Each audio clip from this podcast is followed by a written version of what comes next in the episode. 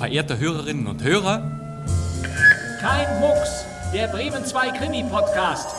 Hier ist die Polizei. Was ist denn eigentlich los? FBI. Oh. Mord? Kennen Sie diesen Mann? Das ist meine Sekretärin. Dann war es Mord. Nein. Nur das gibt's doch nicht. Es war ein Unfall. Will man mir was anhängen? Ja. Ich weiß, wer der Mörder ist. Was? Nein. Ruhe! Nein, das darf doch nicht sein. Ich habe ihn nicht umgebracht. Ich bin doch hier bloß die Haushälterin. Wer ist der Mörder? Nein, sagen Sie es nicht. Das heißt ja. Ich will drauf kommen, wer der Mörder ist. Aber kein Mucks, das sage ich Ihnen. Herzlich willkommen zum Krimi-Podcast, meine sehr verehrten Damen und Herren. Mein Name ist Bastian Pastewka. Liebe Hörer, wollen wir jetzt mal ein bisschen Wind machen? Aber ja, kurz vor dem Jahreswechsel wollen wir Sie, unsere treuen Radionostalgikerinnen und Nostalgiker, gleich mit zwei Kurzhörspielen aus dem Bremer Schallarchiv erfreuen. Es sind diesmal eher schwarzhumorige Begebenheiten, die wir gefunden haben, aber in beiden Stücken geht es um Wahres und Erfundenes, um Frauen und Männer und um Schein und Sein. Sie wissen, man kann sich irren. Du kannst doch nicht im Ernst glauben. Was soll ich denn glauben? Eben. Lügen haben kurze Beine. So könnte das Motto der kommenden Stunde lauten. Und schon in der ersten Hörspielkuriosität, die wir jetzt senden werden, wird viel geflunkert. Hallo? Nein, er ist weggegangen, Mrs. Trent. Eine sehr wichtige Konferenz. Der Generaldirektor aus Lima ist angekommen. Aber gnädige Frau, ich kann Ihnen das Telegramm zeigen mit genauer Uhrzeit. Selbstverständlich. Das ist Henry Campbell. Gern geschehen. Sekretär im Rockridge Versandhaus. Er ist der vollkommene Sekretär. Und genauso heißt auch unser Fundstück. Eine Komödie der Autorin Henriette McLelland. Herbert Leonard spielt den Sekretär. Außerdem sind Judy Winter, Beate Lenders und Jens Scholkmann dabei. Eine Produktion von 1966 erwartet sie. Die Regie hat Miklos Konkoy.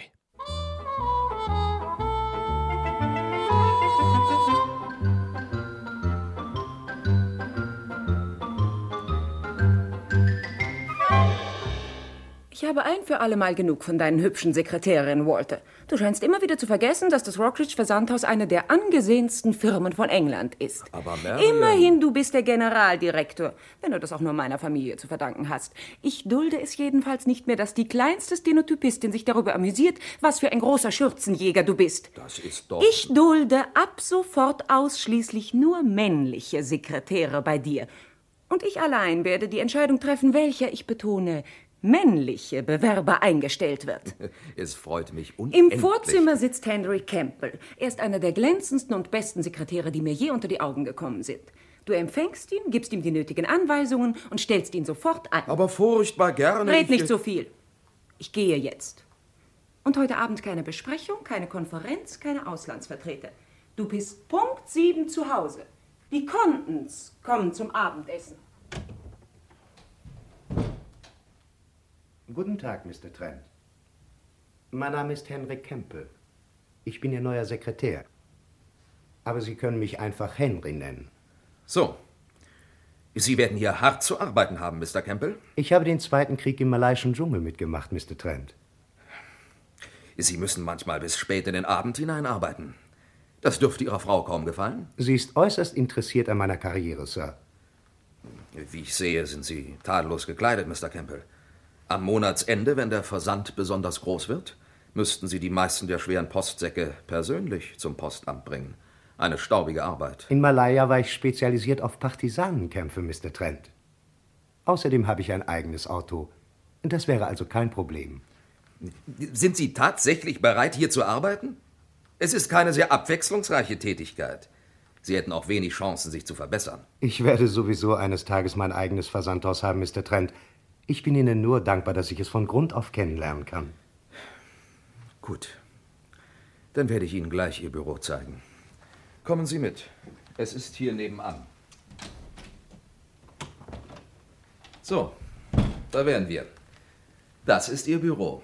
Unglaublich, was für hübsche und zweckmäßige Arbeitsräume sich in den Dachgeschossen der alten Häuser befinden. Hier ist mein Waschraum. Sie können ihn mitbenutzen. Die Handtücher sind abscheulich geschmacklos, aber dafür kann ich nichts. Ach, sagen Sie das nicht, Mr. Trent. Wir wissen alle, wie stark eine Farbe oder ein gewisses Muster psychologisch auf uns wirken kann. Und die kleinen Flamingos da finde ich hinreißend. Sie strahlen Poesie aus und in einer Manager. Äh, Das war der Waschraum. Ihr Auto können Sie im Zwischenhof abstellen. Gleich rechts hinter der Einfahrt finden Sie eine Parkfläche mit der Markierung reserviert für das Rockridge Versandhaus. Unbezahlbar. Dann kann ich ja über die Feuertreppe direkt in mein Büro hinaufgehen. Jawohl. Ich glaube, damit wäre dann alles gesagt. Herzlichen Dank, Mr. Trent. Ich weiß schon, dass es für mich eine ganz große Freude wird, hier tätig sein zu dürfen. Ich werde stets das Gefühl haben, für einen Freund zu arbeiten.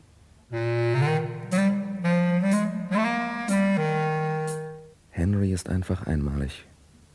Marion hatte recht. Der vollkommene Sekretär schlechthin. Anfangs war ich wütend, wenn er mich seinen Freund nannte. Aber jetzt? Kaum ist er einen Monat hier, hat sich unser ganzer Geschäftsgang geändert. Neue Bestellungen, zufriedene Kunden und im Büro ist auch alles in bester Ordnung. Die Mädchen amüsieren sich nicht mehr über mich. Sie trinken auch nicht mehr so oft Kaffee. Toll, dieser Henry. Er gewinnt mich von Tag zu Tag mehr für sich. Und sicherlich ist er auch hundertprozentig diskret und vertrauenswürdig. Aber einmal werde ich ihn auf die Probe stellen.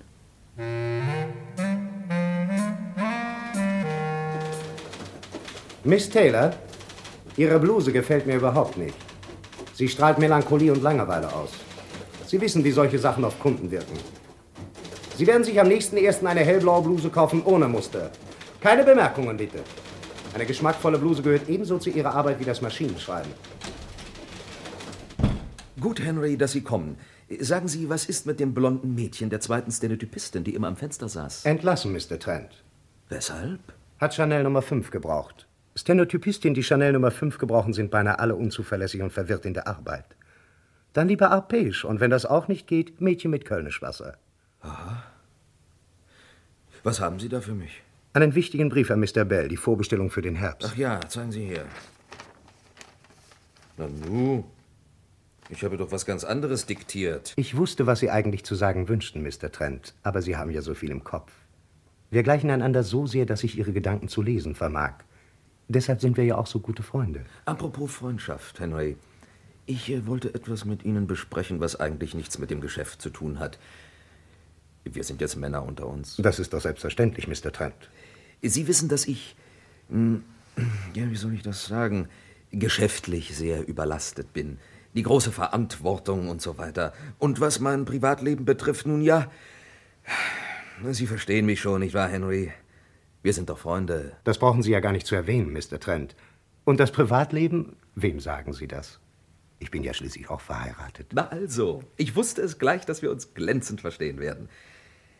Nun, Henry, ab und zu brauche ich nette kleine Erlebnisse, die meine Gefühlswelt und Fantasie inspirieren und auch meiner Tätigkeit im Geschäft neuen Schwung geben.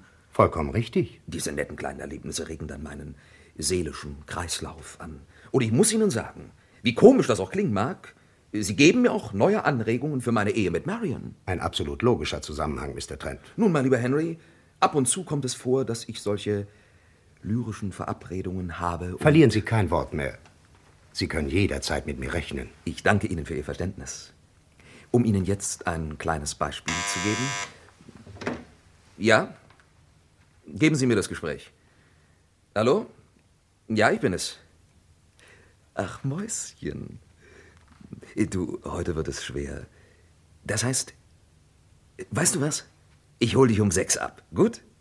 Hm. Hm. Ein kleines Beispiel, Henry. Sie können mit Frauen glänzend umgehen, Mr. Trent. Wer? Meine Frau? Übernehmen Sie das Gespräch. Hallo? Ja, hier ist Henry. Nein, er ist weggegangen, Mrs. Trent. Eine sehr wichtige Konferenz. Der Generaldirektor aus Lima ist angekommen. Ihr Mann muss ihn um sechs Uhr treffen. Jawohl. Aber gnädige Frau, ich kann Ihnen das Telegramm zeigen mit genauer Uhrzeit. Selbstverständlich. Ich darf Sie beruhigen. Spätestens um zehn Uhr wird er zu Hause sein. Aber Mrs. Trent, bitte. Gern geschehen. Ein kleines Beispiel, Mr. Trent.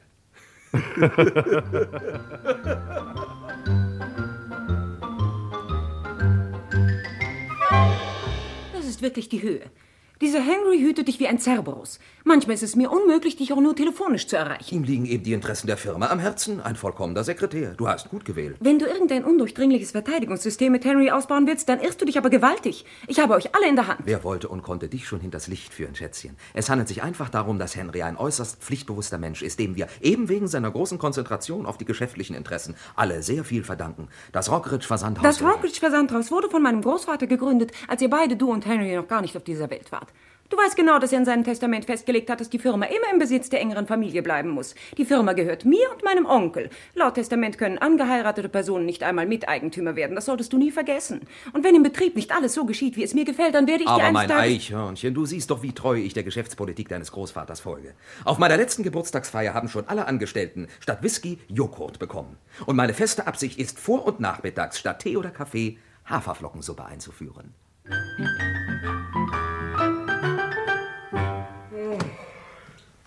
Sie sind noch da, Henry? Es ist schon 7 Uhr. Was heißt heute 7 Uhr? Heute muss ich bestimmt bis Mitternacht da bleiben bei diesem Berg von Lieferungen. Es wäre alles nicht so schlimm, wenn ich meiner Frau nicht versprochen hätte, das neue Kostüm nach Hause zu bringen. Sie geht heute Abend mit Freunden aus. Na, das ist sehr einfach. Geben Sie es mir. Ich werde es auf dem Heimweg Ihrer Frau abliefern. Oh, sehr liebenswürdig, Mr. Trent, aber das geht wirklich nicht. Sie sind ein so vielbeschäftigter Mann. Ach, Quatsch. Die paar Minuten habe ich schon übrig. Außerdem sind Sie mir gegenüber immer so hilfsbereit, Henry. Es freut mich, wenn ich Ihnen mal einen Gefallen tun kann.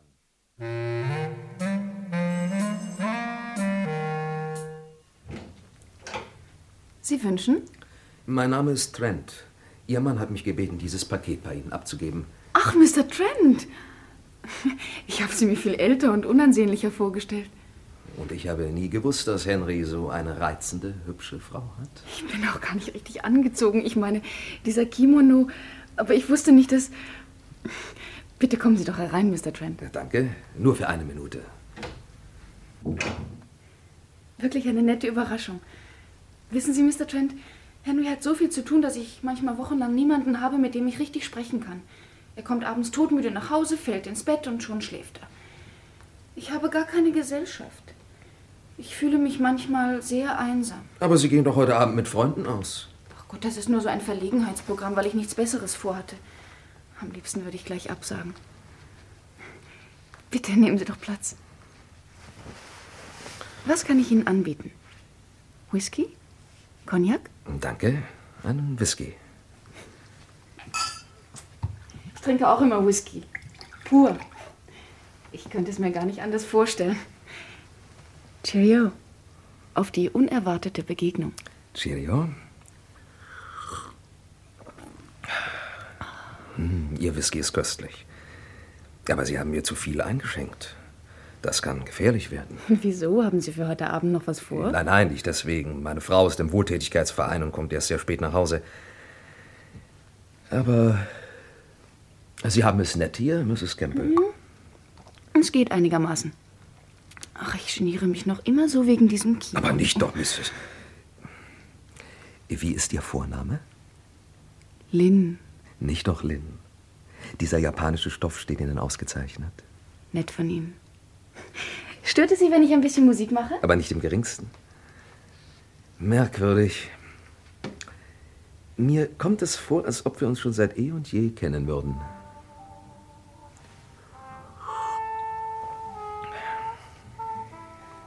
Ja, das Leben ist komisch.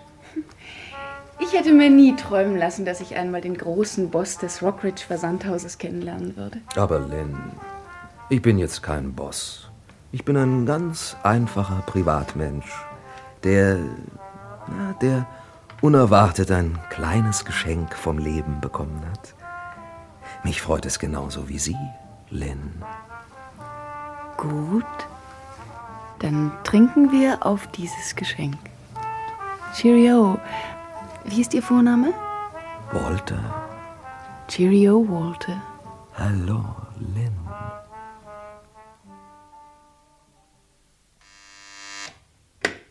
Hallo? Ja, bitte geben Sie das Gespräch. Ich habe dir doch tausendmal gesagt, Lynn, dass du mich im Büro nicht anrufen sollst. Na, weil das einfach nicht geht. Wenn ich kann, melde ich mich sowieso. Aber nein, du weißt doch, dass... Mr. Trent? Ähm, äh, ja, Henry? Oh, entschuldigen Sie. Ich habe sicherlich Ihren seelischen Kreislauf gestört. Was? Nein, nein, nein, nein, durchaus nicht. Was ist? Soll die Lieferung für Dench und Co. heute noch expediert werden? Natürlich. Die großen Pakete sollen so schnell wie möglich raus. In Ordnung, Mr. Trent.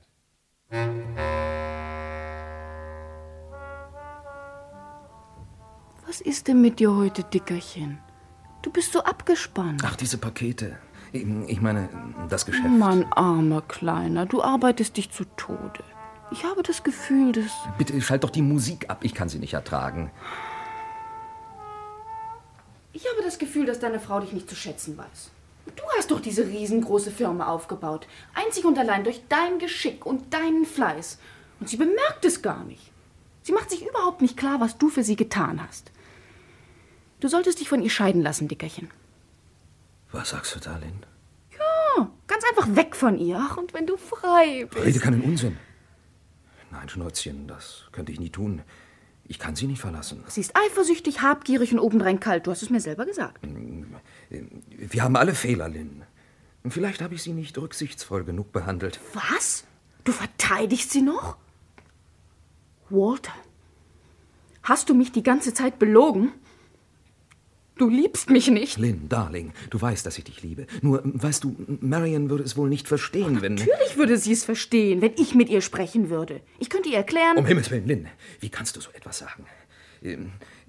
Äh, du bist eine viel zu noble Frau. Ich meine auch eine viel zu noble Frau, um Henry je verletzen zu können.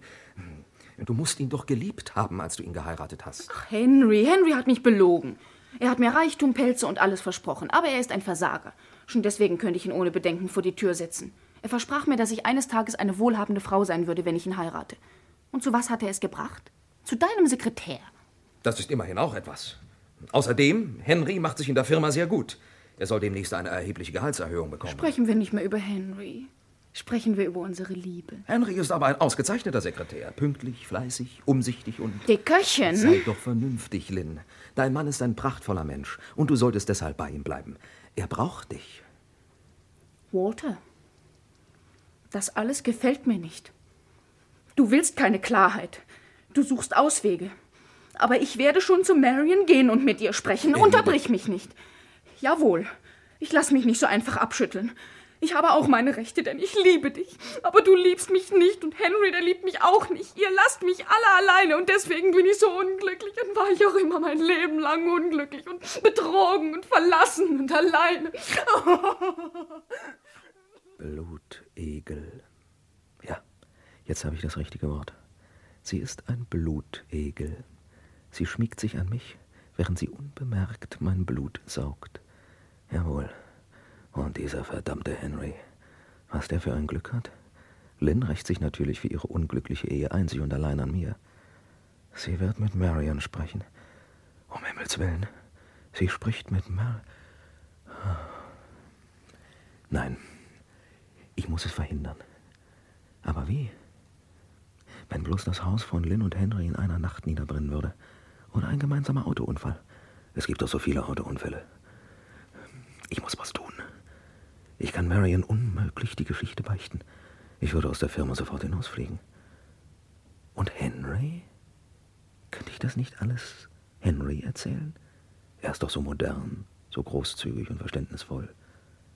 Ja, warum nicht? Henry, könnten Sie einen Augenblick hereinkommen? Selbstverständlich. Am Ende würde ich ihn sogar veranlassen, die unmoralische Lynn zurechtzuweisen, ihr dann aber zu vergeben und schließlich seinen Entlassungsgesuch einzureichen. Ich würde ihm ein brillantes Empfehlungsschreiben geben und alles tun, um Henry den Weg in eine neue, bessere Position zu ebnen. Bitte kommen Sie näher. Zigarette, Henry? Danke. Ich rauche erst ab 9 Uhr abends. Einen Whisky? Nur an Sonn- und Feiertagen. Dann nehmen Sie wenigstens Platz. Danke. Ähm, ja, ich wollte etwas mit Ihnen besprechen. etwas Privates. Sehen Sie, ich habe da einen Freund, der vor einem bösen Problem steht. Oh, das ist aber schlimm, Mr. Trent. Ja, ja. Er hat nämlich, wie soll ich das sagen, er, er hat sich mit einer Frau Äh, Mit der Frau eines Freundes eingelassen. Wie schrecklich. Ja, er hätte es nicht tun sollen, ich weiß. Er bedauert es jetzt sehr. Es war ein unverzeihlicher Fehler, aber solche Sachen geschehen. Leider. Leider. Und jetzt droht diese Frau ihm Schwierigkeiten zu machen. Sie will zu seiner Frau gehen und ihr alles erzählen, um sie zur Scheidung zu veranlassen. Sie wäre sogar imstande, einen öffentlichen Skandal zu provozieren. Sie verstehen, Henry, was das bedeuten würde, nicht wahr? Und ob ich das verstehe. Frauen sind in solchen Sachen lebensgefährlich. Nicht wahr? Männer sind in dieser Hinsicht viel großzügiger. Nun, diese Frau hat inzwischen angefangen, meinen Freund im Büro zu behelligen bei seiner Arbeit. Sie ruft dauernd an, quält ihn und macht ihn zu einem Nervenbündel. Jetzt frage ich Sie, Henry, als einen wahrhaftigen Freund, was soll dieser Mann machen? Ich bin sicher, dass Ihr Freund die Antwort bereits gefunden hat. Diese Frau muss beseitigt werden. Was? Ähm, äh, wie meinen Sie denn das? Die Frau Ihres Freundes würde niemals verzeihen. Außerdem hat sich die Geliebte Ihres Freundes als moralisch doch sehr zweifelhaft erwiesen. Sie ist keines vertrauenswürdig. Eines Tages wird sie auf irgendeine Art ihre Rachegelüste stillen. Eine solche Frau, Mr. Trent, ist nichts als eine Plage und Gefahr. Für alle Beteiligten wäre es besser, wenn sie nicht mehr lebte. Moment, Henry.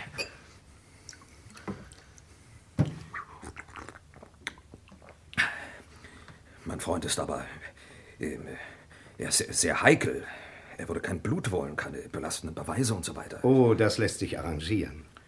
Wenn Ihr Freund zufällig ein ähnliches Büro haben sollte wie dieses hier, könnte er die Frau nach Büroschluss dorthin einladen. Und? Niemand würde sie bemerken, wenn sie durch den Hintereingang käme. Er könnte ihr einen Drink mit einem Schlafmittel geben und wenn er zufällig. Nun, weiter. Ja, wenn Ihr Freund zufällig auch im Versandgeschäft arbeiten sollte, dürfte er ja wissen, dass am Monatsende sehr viel Extrapost abzuschicken ist und dass manche der Extrapostsäcke so groß sind, dass man eine bewusstlose Frau hineinstecken kann. Er könnte sie also hinaus befördern, ohne irgendwelchen Verdacht zu erregen. Mhm. Um diese Zeit wäre es dann schon dunkel. Er könnte sie mit seinem Auto zur South End Bridge fahren, wo es ganz einsam ist. Dort den Sack öffnen und den Inhalt in den Fluss plumpsen lassen. Da sie noch lebt, würden sich ihre Lungen mit Wasser füllen. Also Tod durch Ertrinken. Am nächsten Morgen wäre der Sack wieder im Geschäft und niemand könnte den leisesten Argwohn hegen. Sie sind toll, Henry. Keine Gewalt, kein Geräusch, kein Blut. Ich denke, dass es kaum einen Mann gibt, der seine Frau nicht lieber tot als treulos wüsste. Keines Mannes Stolz erträgt die Untreue der Frau. Sagen Sie, glauben Sie, dass Sie für meinen Freund ein wirksames Schlafmittel besorgen könnten? Ich glaube schon, dass ich das kann, Mr. Trent. Moment mal. Der 28. dieses Monats ist ohnehin ein Freitag. Da wird die Post ganz schön schwer sein.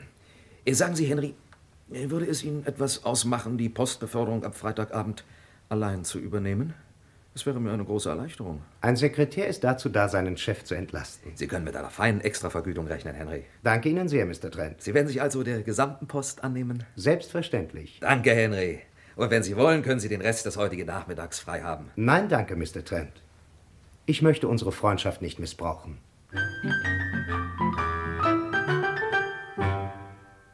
Da sind die Pillen, Mr. Trent.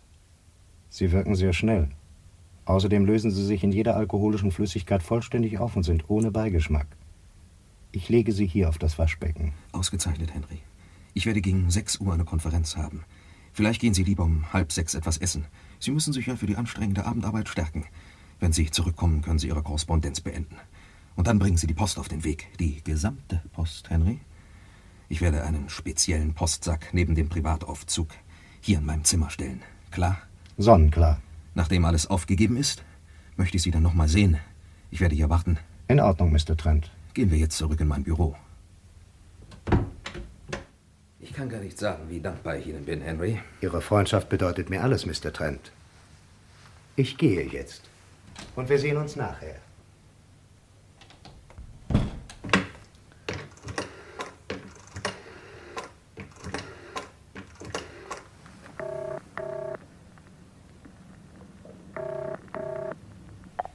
Wer ist da? Walter.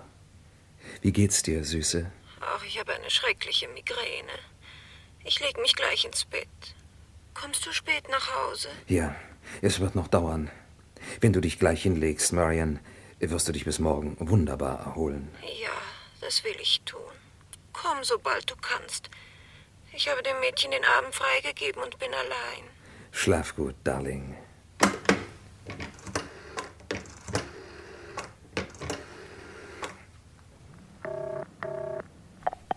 Ja? Kuckuck. Wer ist da? Na, wer schon? Dein Dickerchen, Lynn. Nett, dass du anrufst. Du, Lynn, ich habe eine ganz große Neuigkeit für dich. Etwas sehr Erfreuliches. Was denn? Äh, Du kannst es dir sicherlich denken. Ich will es hier nicht am Telefon sagen. Aber könntest du heute Abend um sechs zu mir ins Büro kommen? Natürlich, sogar schon früher. Ich bin ja so schrecklich neugierig. Nein, du, früher nicht. Na, sagen wir Viertel vor sechs. Komm durch den Hintereingang und mit dem Privataufzug. Hab keine Angst, Dickerchen. Ich kenne mich schon aus. Keiner wird mich sehen. Bis nachher, Süße.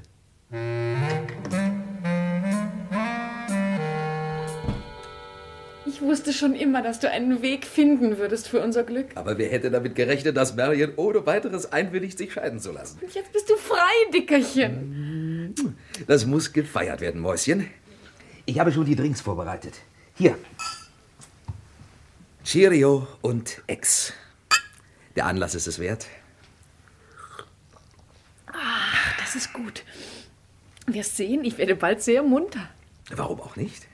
Wenn es dir schmeckt, schenke ich gerne nochmal ein. Ach, Dickerchen, du bist wundervoll, dass du das mit Marion so geschickt arrangiert hast. Später erzähle ich dir alles. Wenn du willst, kannst du es dir ein wenig auf meiner Couch bequem machen. Weißt du, ich habe noch einige Briefe zu unterschreiben, aber es wird nicht lang dauern. so jung wird unser Glück nie wieder sein, nicht wahr? Jetzt erzähl mir wenigstens, wie es mit Marion war. War sie sehr ekelhaft zu dir, mein armes Dickerchen? Hab noch ein bisschen Geduld, Schnäuzchen. Ich muss erst die Briefe unterschreiben. Wie lange wird es dauern? Noch ein kleines halbes Stündchen vielleicht. Willst du dich nicht hinlegen? Wenn du magst, kannst du ruhig mal die Augen zumachen und ein bisschen schlafen. Hm? Ein Nickerchen dann und wann erhält die Schönheit. Ich? Jetzt? Schlafen? Nein, mir ist doch nicht nach Schlafen zumute. Ich bin so aufgedreht, dass ich vor lauter Übermut an den Wänden hochkrabbeln könnte. Wenn ich mit meiner Arbeit fertig bin, dann werden wir ganz groß ausgehen, Darling. Ja, und dann will ich mit dir twisten und noch mehr trinken. Was ist denn? Ich werde auf einmal so müde. Oh, das bildest du dir nur ein. Nein, das ist. Leg dich für ein paar Minuten auf die Couch. So. Ich muss wirklich viel getrunken haben. Jetzt spinne ich schon. Ich sehe einen Postsack auf der Couch. Was? Einen Postsack? Deine Fantasie. Komm jetzt, leg dich schön hin. So und schlaf süß. So, und jetzt in den Sack. Damit unser Päckchen leicht und bequem zu transportieren ist. Da wäre ich also, Mr. Trent. Ich war inzwischen noch in meinem Club. Sie sollen wissen, Henry, dass ich jedermann im Club erzählt habe, Sie und Lynn wären heute Abend miteinander ausgegangen. Sie haben damit sehr geschickt Verdachtsmomente gegen mich geschaffen. Ich wusste, dass Sie das tun würden. Ein kluger Schachzug. Bravo. Nun, da wir es hinter uns haben, sollten wir nicht allzu schlecht von ihr denken. Mich trifft wohl auch ein bisschen Schuld. Vielleicht. Aber sie war eine unmögliche Frau. Sie war entschlossen, mich zu ruinieren. Und sie war entschlossen, mich zu ruinieren. Sie war entschlossen, zum Gericht zu laufen und einen großen Skandal zu verursachen. Sie war entschlossen, Ihnen die Alleinschuld aufzubürden. Sie war sogar entschlossen, meine Scheidung von Lynn zu erzwingen und nicht zu heiraten. Um Gottes Willen, Henry! Von wem reden Sie da? Das wissen Sie doch, mein Freund. Sie haben es mir so deutlich gemacht, dass kein Zweifel möglich war. Als Sie anfingen, von Ihrem Freund zu erzählen, merkte ich sofort, dass Sie alles über uns wussten. Die Sache war schlecht von Anfang an. Sie engagierte mich, damit ich ihr verriet, was Sie treiben. Ich sollte Sie ausspionieren. Sie, meinen Freund. Das kann ich nicht. Sie pflegte hierher zu kommen, beinahe jedes Mal, wenn Sie nicht da waren. Dann versuchte sie mich auszuhorchen. Da ich ihr nichts verraten wollte und sie trotzdem bei Laune halten musste, hab ich. äh, haben wir. Nun, es ist, wie Sie neulich sagten. Solche Sachen geschehen. Leider. Ich kann ziemlich freundlich sein, aber. Henry. Wollen Sie mir damit etwa erzählen, Sie hätten heute Abend, Sie hätten Marion umgebracht? Das wissen Sie doch, alter Freund. Sie haben mir klipp und klar zu verstehen gegeben, dass Sie Ihre Frau lieber tot als treulos hätten. Eine ganz einfache Sache nebenbei bemerkt. Überdosis Schlafmittel. Sieht wie Selbstmord aus. Begründung, die ewigen Migräneanfälle. Ach, Sie wissen nicht, was Sie da angerichtet haben. Diese Company gehörte Marion und einem vertrottelten alten Onkel von ihr. Ich weiß, mein Freund. Er ist gleichzeitig mein Onkel zweiten Grades und ich bin sein einziger Erbe. Marion war eine Art Cousine von mir. Deshalb wandte sie sich ja damals an mich und flehte mich an, diesen Job zu übernehmen. Sie wusste von Anfang an, was sie wollte. Sie gehörte zu diesen unausstehlichen Leuten, die ihre Verwandten und ihre Freunde für ihre selbstsüchtigen Ziele ausnutzen. Das zahlt sich niemals aus, meinen Sie nicht auch? Aber der Postsack? Was haben Sie mit dem Postsack gemacht, den ich neben der Tür des Aufzugs stehen ließ? Den habe ich in Ihr Auto gestopft. Wie die Dinge liegen, wird dies hier jetzt meine Firma. Und da ich natürlich einen Sekretär brauche, dachte ich, dass Sie sich in Zukunft der Post annehmen würden. Im Ernst? Aber. Als Ihr Freund schlage ich Ihnen vor, dass Sie diesen speziellen Postsack binnen zehn Minuten dorthin befördern, wohin Sie ihn befördert haben wollten. Sonst könnte die ganze Sache ein unerfreuliches Durcheinander verursachen. Ich möchte Sie nur noch wissen lassen, Walter, dass unsere Freundschaft von alledem nicht berührt wird. Nicht im geringsten.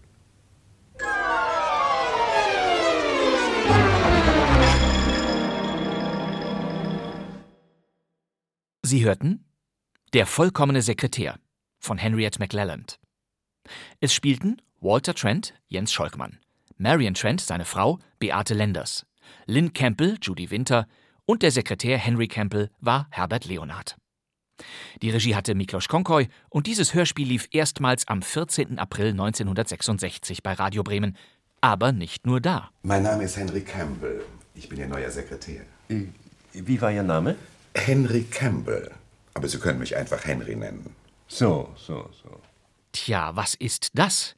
Da ist ja noch ein vollkommener Sekretär, der sich vorstellt. Ich werde sowieso eines Tages mein eigenes Postversandgeschäft haben, Mr. Trent. Ich bin Ihnen nur dankbar, dass ich es von Grund auf kennenlernen kann. Es ist erstaunlich. Der vollkommene Sekretär war Mitte der 1960er Jahre ein kleiner ARD-weiter Rundfunkhit. Nicht nur Radio Bremen hat Henriette McLellans Komödie als Hörspiel produziert, auch der saarländische Rundfunk machte sogar einen Zweiteiler aus der Vorlage. Der hier ist aber der Sekretär aus der Fassung des bayerischen Rundfunks. Und diese Stimme haben Sie doch schon mal gehört, oder? Ihre Freundschaft bedeutet mir alles, Mr. Trent. Ja, der klingt doch wie eine vertraute Fernsehfigur mit spitzen Ohren. Spock, ein wissenschaftlich bedeutendes Phänomen, Captain. Die Turbulenzen sind wellenförmige Zeitverschiebungen. Dann bleiben wir im Orbit. Ja, das ist der Schauspieler Herbert Weiker, der hier den Mr. Spock vom Raumschiff Enterprise synchronisiert hat und auch den vollkommenen Sekretär in der Version aus München spielte. Faszinierend, Captain. So ist es. Und nun haben wir, wie angedeutet, noch eine kleine Zugabe für Sie. Meine Damen und Herren, hören Sie nun unser zweites Hörspiel. Wir begeben uns wieder in die Welt von Lügen und Geheimnissen, von Fantasie und Wahrheit, von Mann und Frau. Ein im besten Sinne seltsames Kurzhörspiel erwartet Sie. Auf einer Autobahnraststätte bittet eine junge Dame einen älteren Herrn, sie mitzunehmen, und während der Fahrt entwickelt sich ein Gespräch, in dem beide ihre Identität und Geschichte verbergen, bis man auf einen Mord zu sprechen kommt. Hören Sie Wer immer lügt oder Verabredung zu zwei Alibis von Eckhard Mieder. Die Regie hat Holger Rink. Ich habe Ihre Autonummer gesehen. Sie fahren nach Berlin? Vielleicht. Sie können Nein sagen. Dann sage ich Entschuldigung und verschwinde. Einen Kaffee? Fahren Sie nach Berlin? Liegt auf dem Weg, ja. Sie sind jung und Sagen Sie es nicht. hübsch. Und Nacht ist und die Welt geht den Bach runter. Vielleicht nehme ich Sie mit. Vielleicht bringe ich Sie unterwegs um. Ich fürchte mich. So sehen Sie aus. Sie sind kein Mörder. Sie sehen zwar so aus. Ich sehe so aus. Aber ich bin keiner. Wer immer lügt. Oder bin ich doch einer? Oder Verabredung zu zwei Alibis. Hörspiel von Eckhard Mieder. Ich möchte Sie was fragen. Das stört mich nicht, wenn Sie rauchen wollen. Ich rauche nicht. Ich bin 48. Ich heiße Hubert, bin Nichtraucher. Verheiratet, eine Tochter. Ungefähr in ihrem Alter. Sie sind glücklich verheiratet. Sie haben die silberne Hochzeit hinter sich und schnurren geradewegs auf die goldene zu. Ich trinke Bier und Wein. Wenn Wein, dann trocknen. Sie sollten gar nichts Alkoholisches trinken. Sagt meine Ärztin, die eine. Haben Sie mehrere? Die eine sagt nothing, die Leber. Die andere sagt Fettleber. Haben wir doch alle. Sie lieben Webern? Sie kennen Webern? Er wurde erschossen. 45. Kurz nach dem Krieg. War es der Zweite Weltkrieg? Ich staune. Woher? Ich hatte einen Freund. Musiker. Er wurde auch erschossen. 45? Entschuldigung.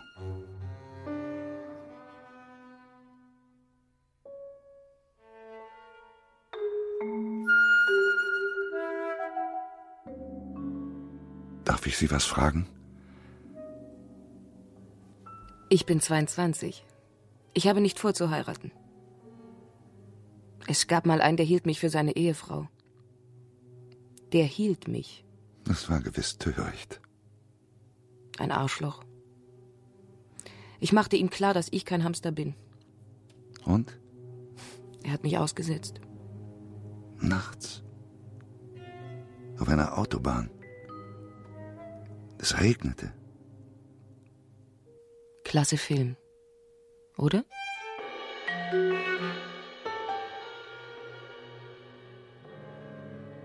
Wieso erschießt man einen Musiker? Meinen Sie Ihren Freund? Oder. John Lennon. Keine Ahnung. Verrückte oder Soldaten, die zu jung sind und nachts Angst vor Schritten haben. Neider. Wenn ein Musiker Erfolg hatte und Geld. Warum wurde Webern getötet? Ich weiß es nicht. Niemand weiß es. Sie sind Musiker. Ums Verrecken nicht. Sie lachen wie mein Vater. Dieses Ach, Gunda, kleines dummes Mädchen, was du dir alles in deinem hübschen Köpfchen zusammendenkst, lachen. Ich handle mit Wein. Ich höre Webern, weil er mich an einen guten Iringer erinnert. Was war der Anlass Ihres Streits? Ein feuchtes Streichholz. Sein unrasiertes Kinn irgendwas. Plötzlich nahm ich das Haar wahr, das aus seiner Nase wuchs. Plötzlich sieht man etwas haarscharf, das schon lange da war. Was war's bei Ihnen? Meine Frau und ich, wir streiten uns nicht. Ehrlich? Zwei, dreimal am Anfang unserer Beziehung. Es lohnt sich nicht zu streiten. Am Anfang unserer Beziehung. Spricht man so, wenn man am Ende ist? Ich bin nicht am Ende. Sind Sie's? Ich bin 22. Das Leben liegt noch vor mir. Mir stehen alle Türen offen, die Welt wartet auf mich. Welt, ich komme.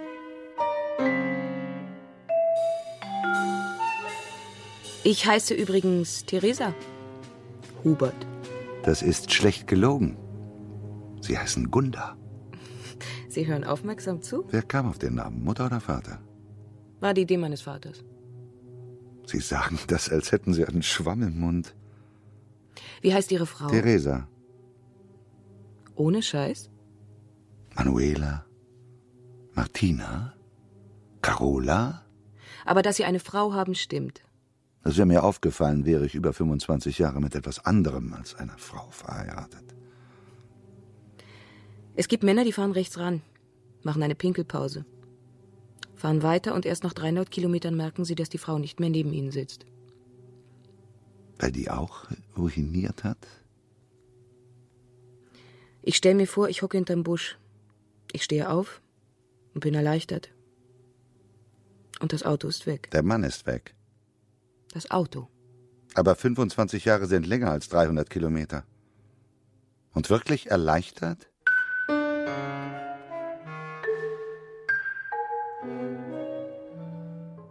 Handeln Sie wirklich mit Wein? Ich bin Mörder. Auftragsmörder. Kommen Sie von einer Schandtat oder fahren Sie zu einer? Schandtat. Ein Wort voller Würde. Ein Wort wie Patina.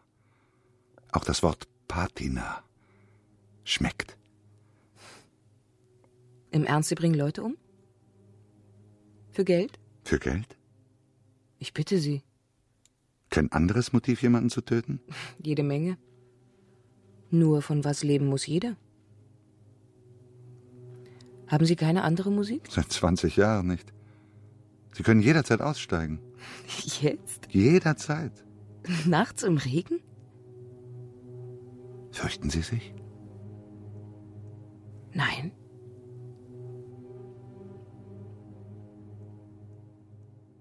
Sie sagten, Sie seien Nichtraucher? Möchten Sie eine? Was macht Ihre Tochter? Ich habe keine Tochter.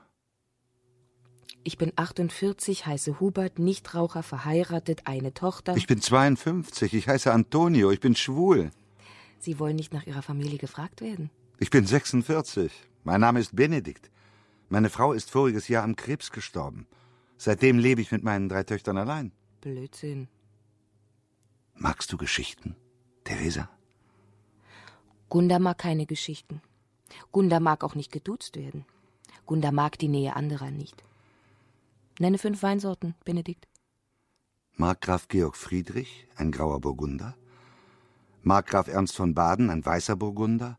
Laufener Altenberg Nobling, Laufener Altenberg Gewürztraminer. Okay, okay, okay, okay. Sind erst vier. Ich bin schon betrunken.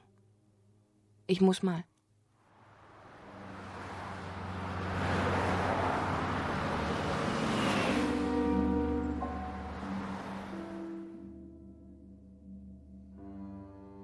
Es waren Besatzer. Amerikaner. Und er war Anfang 60. Vielleicht hat er eine Freundin. 30 Jahre jünger als er. Und ein Soldat war scharf auf sie. Er hat's nicht ertragen, dass sie einen alten Sack vorzog. Tod ist tot. Einen Grund muss es gegeben haben. Es war Nacht. Es hat geregnet. Die haben seine Musik nicht gemocht. Deswegen wird man nicht erschossen. Hab ich glatt vergessen. Dass du Profi bist. Hubert der Weinhändler. Benedikt der Killer. Würdest du einen Bäcker erschießen, weil sein Pflaumenkuchen nach Erdbeeren schmeckt? Aber klar. Es laufen mehr Mörder rum, als es Ermordete gibt. Ein Dilemma. Ein mathematisches Debakel. Wie hieß er? Klodwig. Ach. Klodwig, der Pianist. Man müsste Klavier spielen können. Seien Sie nicht albern. Als Kind schoss ich mit Katapulten. Einen Kameraden traf ich an der Schläfe. Er fiel um, es blutete entsetzlich. Ich dachte, ich hätte ihn getötet. Eine kleine Gabel aus Holz. Ein Gummi dran, womit früher Einweggläser abgedichtet wurden. Dann eine Kramme aus Linoleum. Er hieß auch Klodwig. Er war nicht tot? Bewahre, er stand auf und trat mir gegen das Schienenbein. Mein Klodwig steht nicht mehr auf. Sie kamen allein aus dem Wald zurück. Dort an der Raststätte. Ihre Jeans sind an den Knien aufgerissen. Sie sollten lieber auf die Straße schauen. Regen. Nur Regen.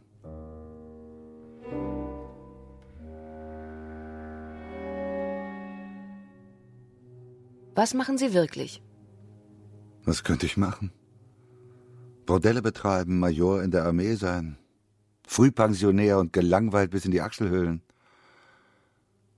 Und Sie? Ich studiere Geschichte. Nein. Der Mensch ist ein verpestetes Sündenaas. Luther. Ziemlich schlimmer Finger. Wie?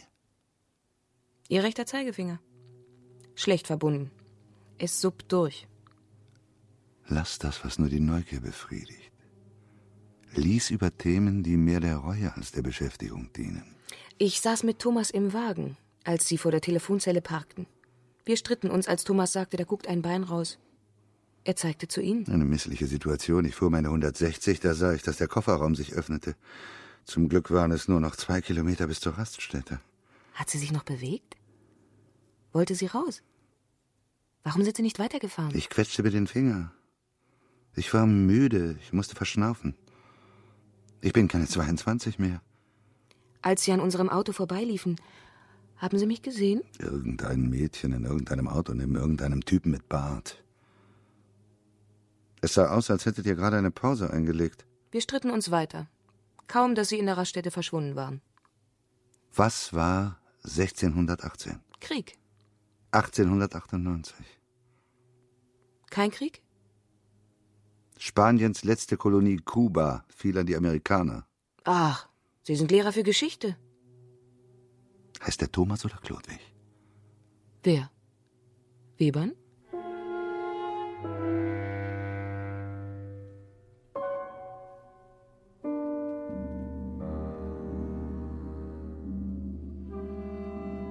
Was ist mit seinem Auto? Es ist vollgetankt. Morgen oder übermorgen wird es jemandem auffallen. Wie heißt das Ding, das man ins Tankloch steckt? Stutzen. Das war der Augenblick. Er hielt den Stutzen in der Hand. Sein Blick ging zwischen Tank und Säule hin und her. Er nickte die Zahlen mit, die Liter und die Pfennige. Ich sah, wie er sein Leben lang Liter und Pfennige zählen würde.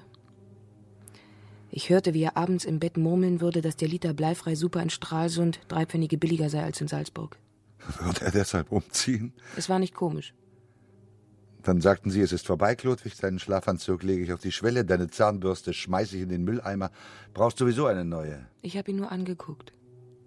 Er hat kapiert. Es gibt Männer, denen muss nicht alles erklärt werden. Und?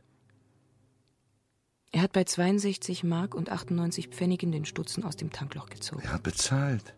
Die zwei Pfennige hat er sich herausgeben lassen. Dann haben sie ihn gebeten, noch nicht weiterzufahren. Nur bis zum Parkplatz. Zur Klärung eines dringenden Sachverhalts. Ich sah, wie ihr in den Wald ginget. Wie ihr in den Wald ginget. Wie die Zeile eines vergessenen Volksliedes.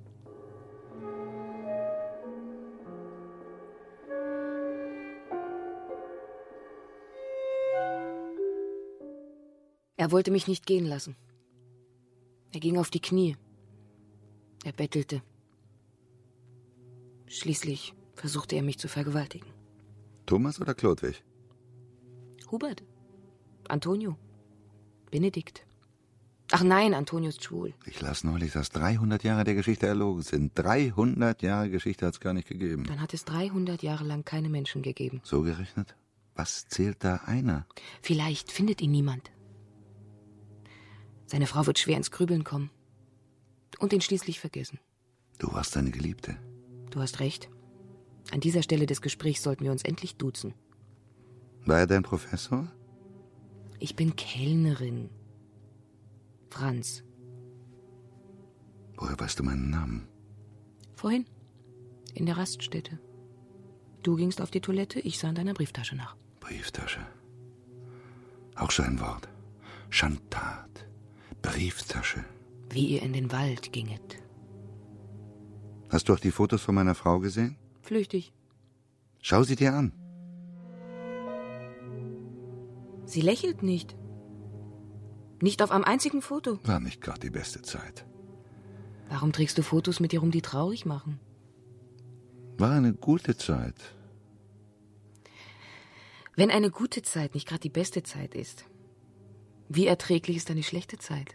Wir wollten ein zweites Kind. Sie kriegte zwei Eileiterschwangerschaften, sowas. Vielleicht lag's an dir. Vielleicht lag's an mir. Auch Anomalien der Sonne sind nicht auszuschließen. Ebenso wenig die Strahlung von Atomkraftwerken. Oder Ameisen. Ameisen? Es gibt nichts, was Wissenschaftler nicht vermuten. Vielleicht hat sich die Zahl der Ameisen im letzten Jahrzehnt verhundertfacht. Sie haben begonnen, ein Sekret abzusondern, das in die Erdumlaufbahn gerät und die Sonnenstrahlung beeinflusst. Dadurch fehlt es den Männern an Wärme, die es braucht, um Spermien zu produzieren. Verkaufst du so deinen Wein? So quatsch ich Menschen tot. Sie sieht schlapp aus. Ätherisch. Durchscheinend. Wie das Buntpapier der Lampignons an einem Kindergeburtstag. Es gab Komplikationen, sie, sie hätte sterben können. An meinem elften Geburtstag brannte der Apfelbaum. Es war kindisch. Und unglaublich komisch. Aber sie ist nicht gestorben. Damals nicht. Und inzwischen? Mag Klodwig Ameisen?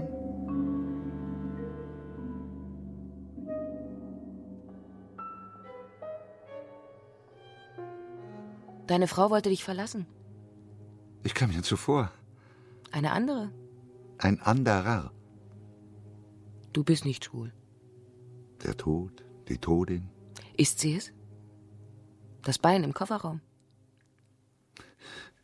Ist dir schon mal aufgefallen, dass die meisten Menschen mit hundert Wörtern auskommen? Ihr Leben lang? Wie geht's? Bald wird es Herbst. Die Galle schmerzt.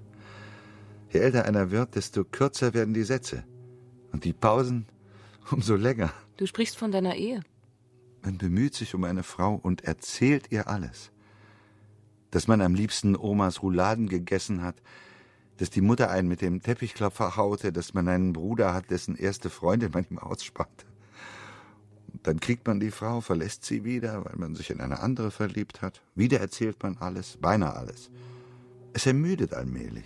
Es sind die Wiederholungen, die ermüden. Die Erzählungen werden zu Autogrammen und es macht keinen Spaß mehr, sich zu verlieben. Man bleibt seiner Frau treu. Aus Bequemlichkeit, aus Langeweile? Oder die Frau wird einem untreu. Ist sie? Was man auf nachtschwarzer Autobahn alles plaudert. Du bist ein Lügner. Natürlich bin ich ein Mensch. Noch 40 Kilometer. Schmeiß mich raus irgendwo. Wo eine Bahn hält oder ein Bus. Es war ein amerikanischer Soldat. Kurz vorher fiel sein einziger Sohn. An der Ostfront. Webern sollte eine wichtige Stelle antreten, in Wien.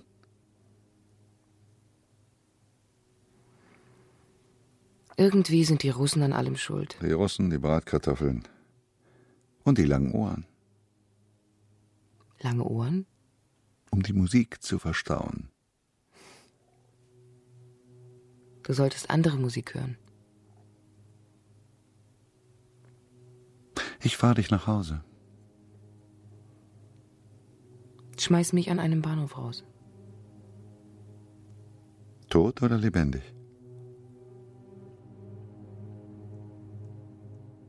Wer immer lügt. Oder Verabredung zu zwei Alibis. Hörspiel von Eckhard Mieder. Es spielten Annika Mauer und Ulrich Pleitgen. Ton und Technik Peter Nielsen und Uschi Berlin. Assistenz Daniela Tortorus. Regie Holger Rink. Eine Produktion von Radio Bremen aus dem Jahr 2001. Und an dieser Stelle grüßen wir den Regisseur dieses Hörspiels, Holger Rink. Holger Rink war langjähriger Hörspielchef bei Radio Bremen.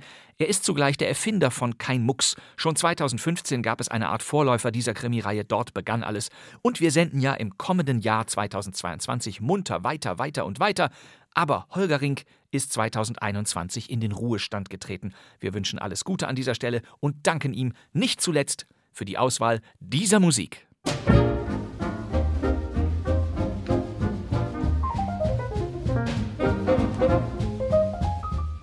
Das war kein Mucks, der Krimi-Podcast mit Hörspielschätzen aus sieben Jahrzehnten. Diese und alle bisherigen Episoden stehen nach wie vor in der ARD-Audiothek, auf bremen2.de und überall sonst. Und jeden Donnerstag kommt eine dazu, auch nächstes Jahr. Danke fürs Zuhören. Das wär's für heute.